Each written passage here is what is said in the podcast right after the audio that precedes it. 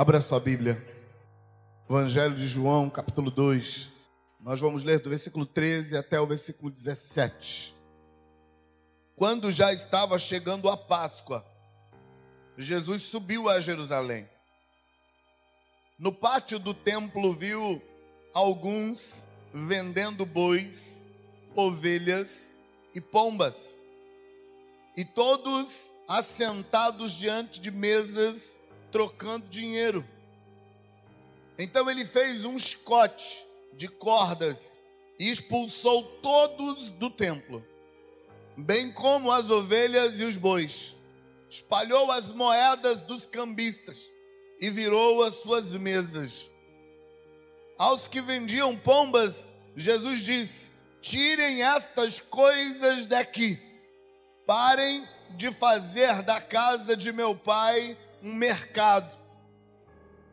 Os seus discípulos lembraram-se que está escrito: O zelo pela sua casa me consumirá. A questão é por quê? Por que Jesus virou a mesa?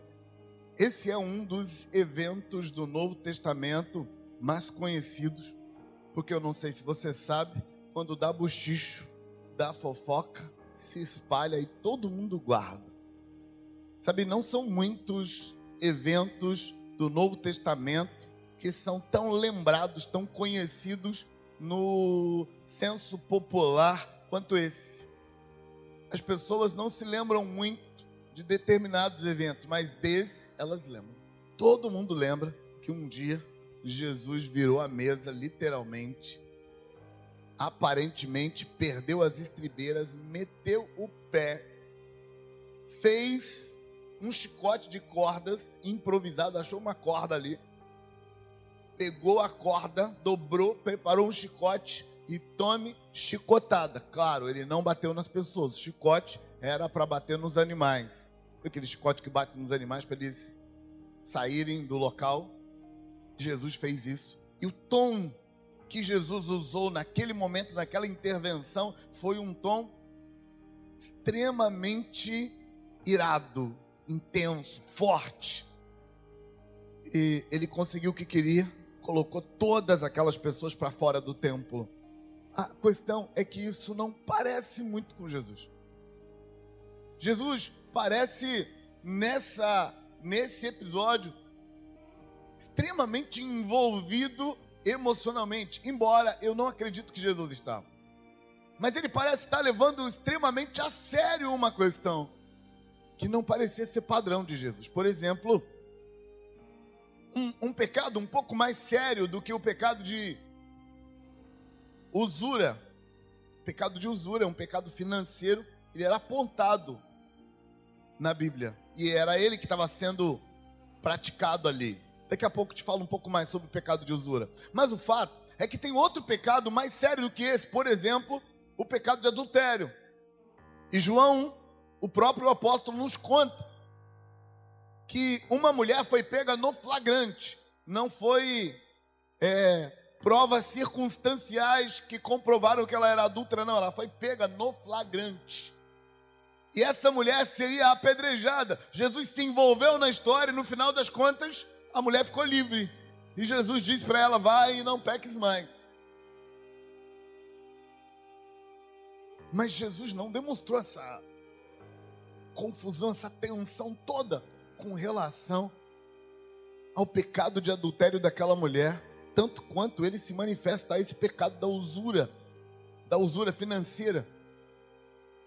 Outros momentos em que Jesus teve a oportunidade, por exemplo, de estar com publicanos e pecadores, que também são pecados financeiros e também ligados à usura, porque os cobradores de impostos ou publicanos, eles costumavam cobrar a mais do que o Império Romano mandava para ficar com uma grana para eles, porque o Império Romano não se importava em fiscalizar a corrupção, desde que a parte que o Império Romano queria chegasse para eles, o que a pessoa fizesse, eles não se importavam. Alguns cobradores de impostos foram amigos do peito de Jesus, como Zaqueu, o publicano. Ele roubava tanto que chegando perto de Jesus, o relacionamento com Jesus fez Zaqueu falar assim: Olha, eu vou devolver quatro vezes mais o que eu roubei das pessoas. Ele confessa que roubou. Mas Jesus, em momento nenhum, demonstra uma tensão forte com relação aos pecados de Zaqueu. Quem tomou a postura de se rebelar contra os próprios pecados foi o próprio Zaqueu. Outras vezes, como por exemplo num caso que acontece em Cafarnaum, um homem com um pecado tão sério que o colocou numa maca, provavelmente tetraplégico, Jesus o perdoa e diz: Todos os seus pecados estão perdoados. E agora que todos os seus pecados estão perdoados, levanta e anda. Gente pecadora nunca mexeu com o ego de Jesus. Não era comum Jesus perder as estribeiras quando encontrava as pessoas que cometiam os pecados mais sérios. E talvez você fique pensando que o problema aqui é porque era financeiro. Mas não pode ser, porque Zaqueu, por exemplo, e outros cobradores de impostos, como Mateus, cujo nome hebraico era Levi, também tinham problemas nessa área, e Jesus os trata com carinho, com cuidado, com compreensão, com empatia. Mas ali no templo, Jesus literalmente fica intolerante, tolerância zero àquilo. Então tem alguma coisa acontecendo aqui no templo que é séria o bastante para fazer o mestre se exasperar. Tem alguma coisa acontecendo aqui que tira Jesus do sério, como dificilmente alguém conseguia tirar. E quando eu uso a expressão tirar do sério, por favor, não me interprete mal. Não pense que eu estou dizendo que Jesus ficou fora de controle. Eu não acredito nisso a respeito de Jesus, embora essa seja a interpretação de algumas pessoas. Algumas pessoas acham que Jesus perdeu as estribeiras. Não, não acho. Eu acho que Jesus sabia usar a linguagem certa quando era necessário, inclusive a linguagem do perder as estribeiras quando era necessário. Acho que Jesus estava completamente sob controle das emoções dele e ele fez aquilo porque aquela, é, aquela era a linguagem que seria entendida naquele momento. Mas o fato é, Jesus toma uma postura forte, firme, que ele não tinha tomado antes.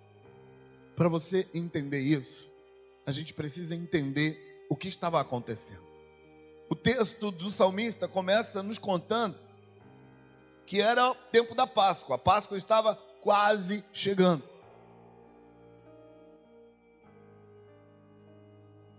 Eu tive a oportunidade de participar de uma das festas bíblicas uma vez na vida em Jerusalém. Eu estive na festa dos tabernáculos lá. Naquela ocasião, eu tive uma experiência assustadora. Eu tentava sair de dentro da cidade velha para fora dos muros da cidade. E eu peguei o caminho da porta de Damasco. E faltando mais ou menos uns 300 metros para alcançar o portão de Damasco, eu me vi dentro de um engarrafamento de gente. As ruas apertadinhas se aglomeraram e as pessoas começaram a se acotovelar, todo mundo indo na direção do portão de Damasco e o portãozinho de Damasco longe que ficou naquele dia. Naquele dia eu agradeci a Deus por uma coisa. Eu estava sozinho. Não estava com a minha esposa e não estava com nenhum filho. Porque administrar uma esposa e um filho naquela confusão ali ia ser muito difícil. Graças a Deus eu estava sozinho, não dava para relaxar e seguir o fluxo e deixar aquele engarrafamento de gente chegar no portão. E dei muito graças a Deus porque não tenho claustrofobia e porque cheguei no portão de Damasco rapidamente e pude respirar em paz. Eu estou te contando dessa experiência para ajudar você a entender como que nas festas bíblicas em Jerusalém tem um ajuntamento enorme de pessoas.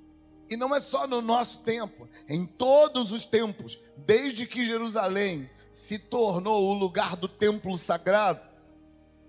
Nas festas bíblicas vem gente de todos os lugares do mundo para Jerusalém para festejar ali. E quando eu falo de todos os lugares do mundo, eu não estou exagerando. é de todos os lugares do mundo mesmo. Vai gente para Jerusalém para festejar nas festas. E Jesus está dizendo que estava perto da festa da Páscoa. De todas as festas, a Páscoa é a festa. Então, se eu peguei um aglomerado de gente na festa dos tabernáculos, eu estou imaginando como deve ser na Páscoa.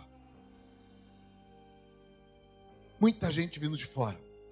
E as pessoas que vinham de longe, quando chegavam na cidade, elas queriam oferecer sacrifícios. E muitas dessas pessoas vinham de longe, trazendo o seu animalzinho, o seu cordeirinho, ou o seu pombinho na gaiola, para chegar em Jerusalém e fazer um sacrifício. Mas ele teria muito trabalho, porque eram dias, às vezes meses na estrada, para chegar a Jerusalém. Eles teriam o trabalho de cuidar desse animal, de alimentar o animal, de proteger o animal, de carregar o peso do animal até chegar em Jerusalém para fazer o sacrifício. Depois de algum tempo, eles começaram a fazer de outro jeito. Em vez de trazer o animal de longe, eles vendiam o animal que eles queriam sacrificar ao Senhor lá onde estava, botavam o dinheirinho no bolso e iam para Jerusalém com dinheiro. Em Jerusalém, eles compravam outro animal. Acontece que os criadores de gado da região de Jerusalém começaram a perceber que isso era um bom negócio, criar gado para vender para o pessoal que vinha fazer sacrifício. E onde tem bom negócio, tem concorrência. Quando a concorrência começou a acontecer, as pessoas que tinham gado para vender, em vez de ficar lá na sua fazenda, no seu sítio, esperando o cliente aparecer lá para comprar, eles começaram a pegar o gado e levar para a porta do templo. E na porta do templo eles começaram a negociar para vender, para facilitar, porque se está mais fácil para o cliente, você ganha o cliente mais fácil e ganha a concorrência mais fácil. Acontece que Quanto mais cliente tem, mais cria uma sensação de usura, de necessidade de lucro, de necessidade de levar vantagem sobre o outro e mais aumenta o preço dos animais na porta do templo. E algumas pessoas não conseguiam com o dinheiro que ela trouxe comprar o seu animalzinho e passavam a não conseguir mais fazer o seu sacrifício junto a esse povo, que estavam vendendo os animaizinhos, começou a aparecer um outro grupo. Porque as pessoas que vinham de longe, que vinham, por exemplo, da Grécia, eles traziam uma moeda que era estranha. A moeda romana era mais fácil de ser trocada ali, mas a moeda grega, por exemplo, era difícil. E outras moedas de outras nações, embora a moeda romana não era a moeda do templo, a moeda do templo era uma moeda judaica. Mas não era tão difícil trocar a romana. Difícil era trocar de outros lugares. Mas de qualquer forma, apareceu um profissional chamado cambista. O cambista vinha com o dinheiro do templo, com o dinheiro de Israel, e trocava pelo dinheiro estrangeiro e dava uma facada como taxa de câmbio. Cobrava juro para trocar o dinheiro, mas cobrava muito juro. E claro, ali na porta do templo começou a haver disputa entre os cambistas. Porque um cambista queria puxar o cliente para o lado dele para fazer a troca e ganhar um pouco mais. O outro cambista queria puxar o cliente para o lado dele. E um usava de meios escusos para que esse cliente não fosse para o outro e a confusão foi se estabelecendo. E aí, eles começaram na porta e eles foram entrando. O templo de Herodes, nessa época, tinha um grandioso pátio. A parte maior do templo não era o templo, era o pátio externo. O pátio que dava acesso para as pessoas. Mas você precisa entender que o pátio do templo para eles era templo. Aliás, irmãos, essa nossa mentalidade de cultuar dentro do templo é nossa. Para eles, o templo era um símbolo. O culto deles acontecia ali, ao redor do templo. Aliás, todas as vezes que você vê Jesus ensinando no templo, não é lá dentro, é do lado de fora, é no pátio do templo. E ali no pátio era que tudo acontecia, os sacrifícios eram ali, as adorações eram ali, o louvor era ali. Lá dentro era só coisa muito séria. É nesse pátio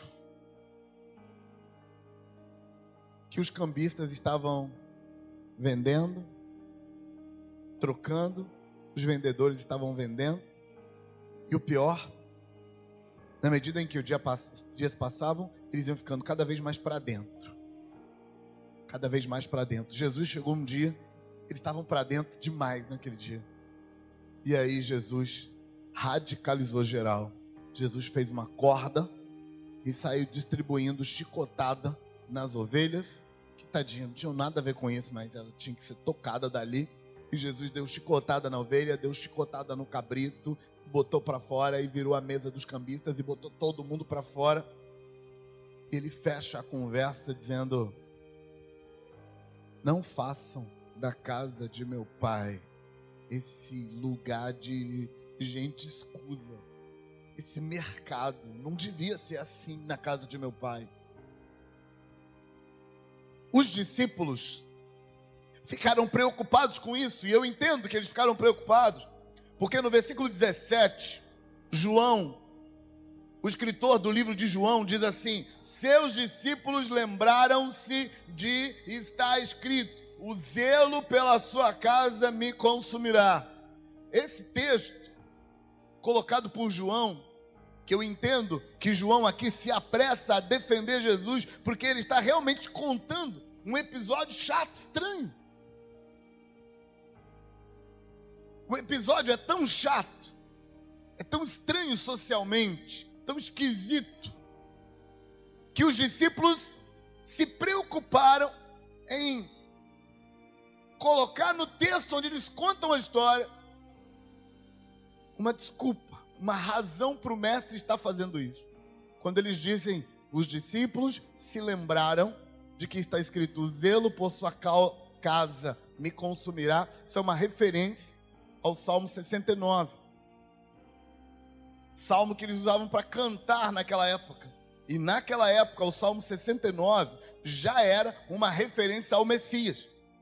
Uma das profecias sobre o Messias na época era de que quando o Messias chegasse, o Salmo 69 se cumpriria na vida dele. O que, que o Salmo 69 diz? O Salmo 69 diz que o zelo da casa de Deus, o zelo pela coisa certa, o zelo para colocar tudo no lugar, ia fazer com que o Messias encontrasse inimigos.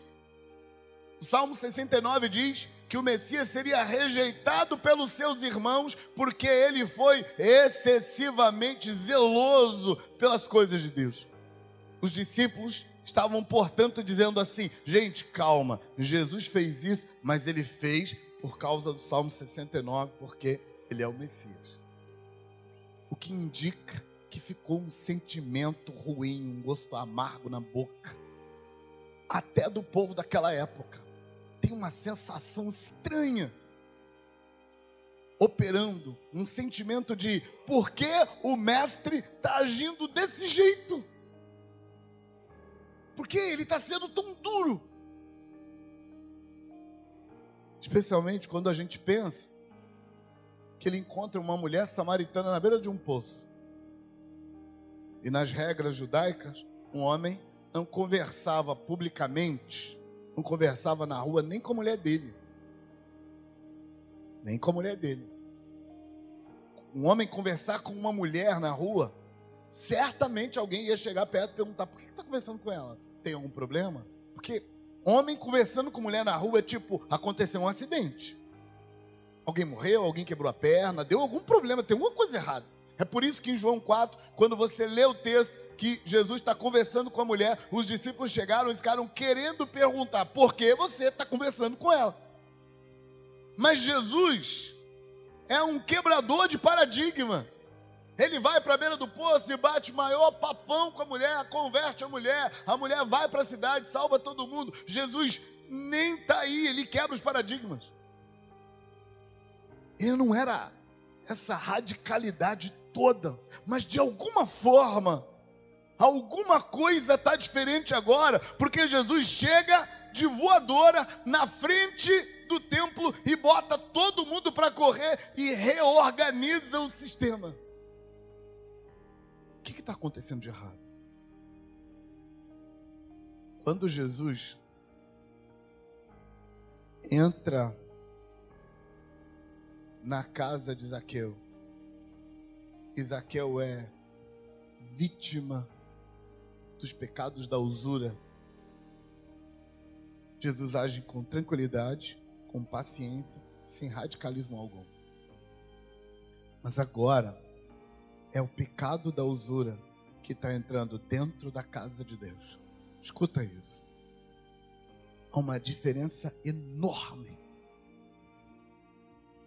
entre eu ser compreensivo, entre eu ser empático, entre eu ser tolerante com o mal lá no habitat natural dele. É diferente eu ser tolerante e compreensivo com o mal no lugar do mal está. Com o pecado no lugar do pecado está. É diferente eu ser tolerante e eu entender o mal aonde é natural que ele esteja. Jesus se mostra totalmente intolerante. Quando esse mal que está lá no habitat dele começa a entrar no habitat da luz, aí a coisa toda complica e vira uma confusão muito grande e Jesus parece não aceitar isso.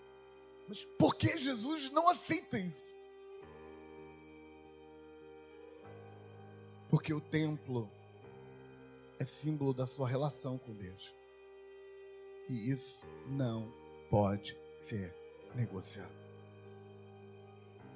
Sabe, no Novo Testamento, o apóstolo Paulo diz que você é o templo de Deus. Paulo diz aos Coríntios: Não sabeis que vocês são o templo de Deus? E que você não pode contaminar o templo de Deus. O templo de Deus é você.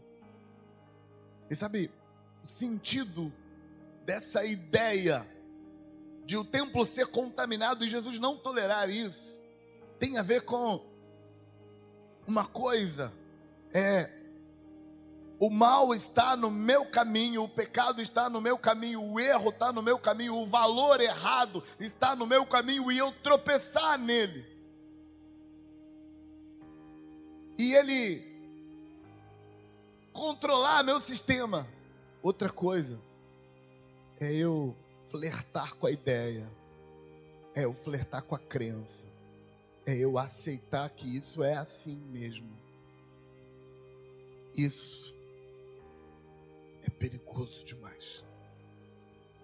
Era sobre isso que Jesus estava falando, quando Jesus disse: Se a sua mão direita te faz tropeçar, corta ela. Porque é melhor você entrar na vida faltando uma mão, do que com as duas mãos você se perder para a eternidade toda. Se o seu olho direito te faz tropeçar, arranca-o e lança-o de ti. Porque é melhor você entrar na vida faltando um olho do que com os dois olhos você se perder eternamente. Fica tranquilo, porque eu soube, já li algumas reportagens sobre seitas que incentivavam as pessoas a cortar a mão e arrancar o olho. Fique em paz, não vou incentivar vocês a cortar a mão e arrancar o olho, porque Jesus está usando linguagem metafórica. É linguagem simbólica aqui. Então fica tranquilo, não precisa cortar a mão, mantém sua mão em paz aí. Teve gente que já ficou com a mão formigando aí, preocupado. Não precisa cortar a mão. Jesus está usando uma linguagem figurada para falar sobre radicalismo ser radical quando o que está em jogo é seu templo, quando o que está em jogo é sua relação com Deus.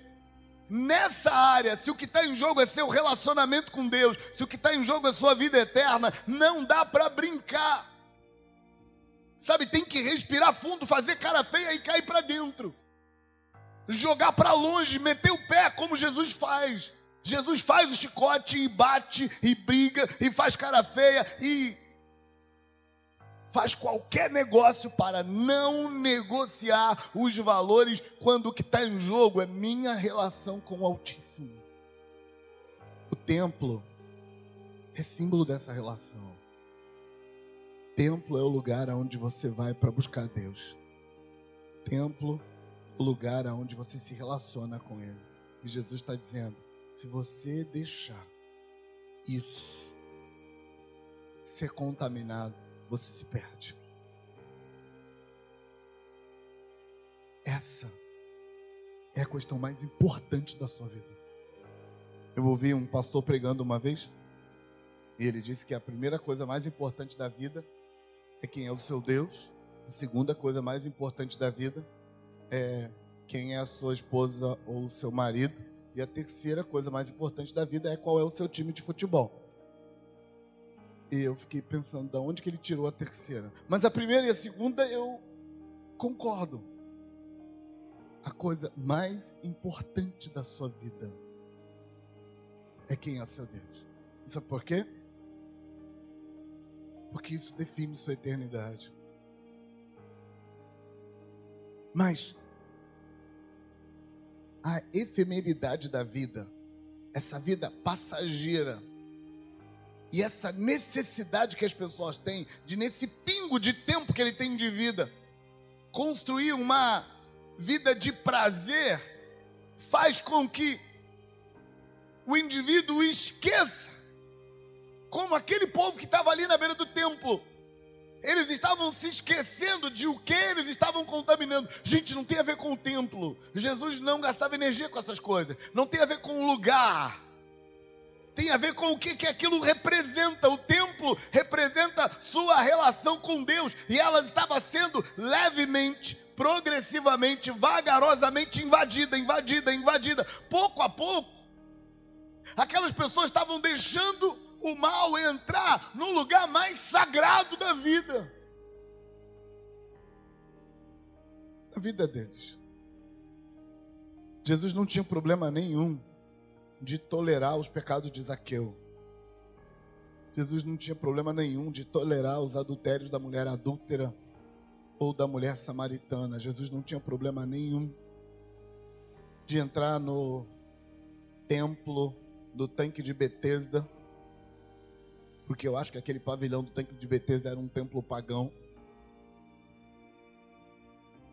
Jesus não tinha problema nenhum de entrar ali, dificuldade nenhuma.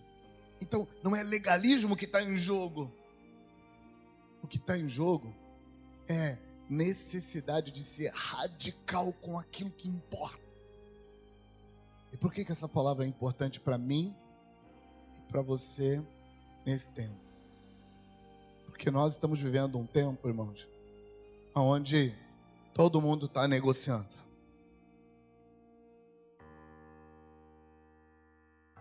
Todo mundo está negociando. E todo mundo está negociando uma coisa muito importante, que é a relação com Deus. Talvez alguém pudesse falar para Jesus assim: Mas, Senhor, o Senhor teve lá na casa de Zaqueu e o cara é um ladrão, Senhor não falou nada. Aqui a gente está ganhando a vida honestamente, só vem falar isso. Que dois pesos e duas medidas são esses, Senhor? Mas não é dois pesos e duas medidas. Não tem a ver com isso. Tem a ver com sua crença, sua fé está em risco. Sabe o que isso significa? Isso significa que você pode negociar até que o que esteja em risco é quem é seu Deus. Até que sua relação com seu Deus esteja correndo risco. Nessa hora, chegou a hora de ser radical. Radical mesmo. O que é que está colocando o relacionamento com seu Deus em risco? Corta, arranca, joga fora, desfaz, perde, abandona, deixa para lá. Pastor, mas é meu melhor amigo. Está destruindo sua relação com seu Deus? Eu não estou falando da sua religião, não. Estou falando do seu relacionamento com seu Deus. Está destruindo. Não tem amigo. Escuta isso. Não tem amigo que vale sua relação com seu Deus. Não tem. Não, eu tenho um trabalho, um negócio, um bem que está afastando minha vida da minha relação com Deus. Não vale. Não vale, não vale, não vale. É isso que Jesus quer dizer quando ele diz: se a sua mão direita te faz tropeçar, corta ela. Gente, isso não tem a ver com legalismo. Não, não tem a ver, não tem a ver com lei. Tem a ver com sua relação com o seu Deus. Está te afastando dele? Joga isso fora. Mas, pastor, tem valor demais para mim. Jesus falando disso, ele disse: do que adianta o homem ganhar o mundo inteiro e perder a sua alma? Ou, depois que ele perder a sua alma, o que ele dará em troca da sua alma? É disso que Jesus está falando. E é por isso, precisamente por isso, que Jesus chega na porta do templo e age de forma radical. Sabe o radicalismo que Jesus usa ali na porta do templo? Jesus está te desafiando a usar o mesmo radicalismo na porta do seu templo. Como diz o apóstolo Paulo, ou não sabeis vós que sois templo de Deus e que o Espírito de Deus habita em vós.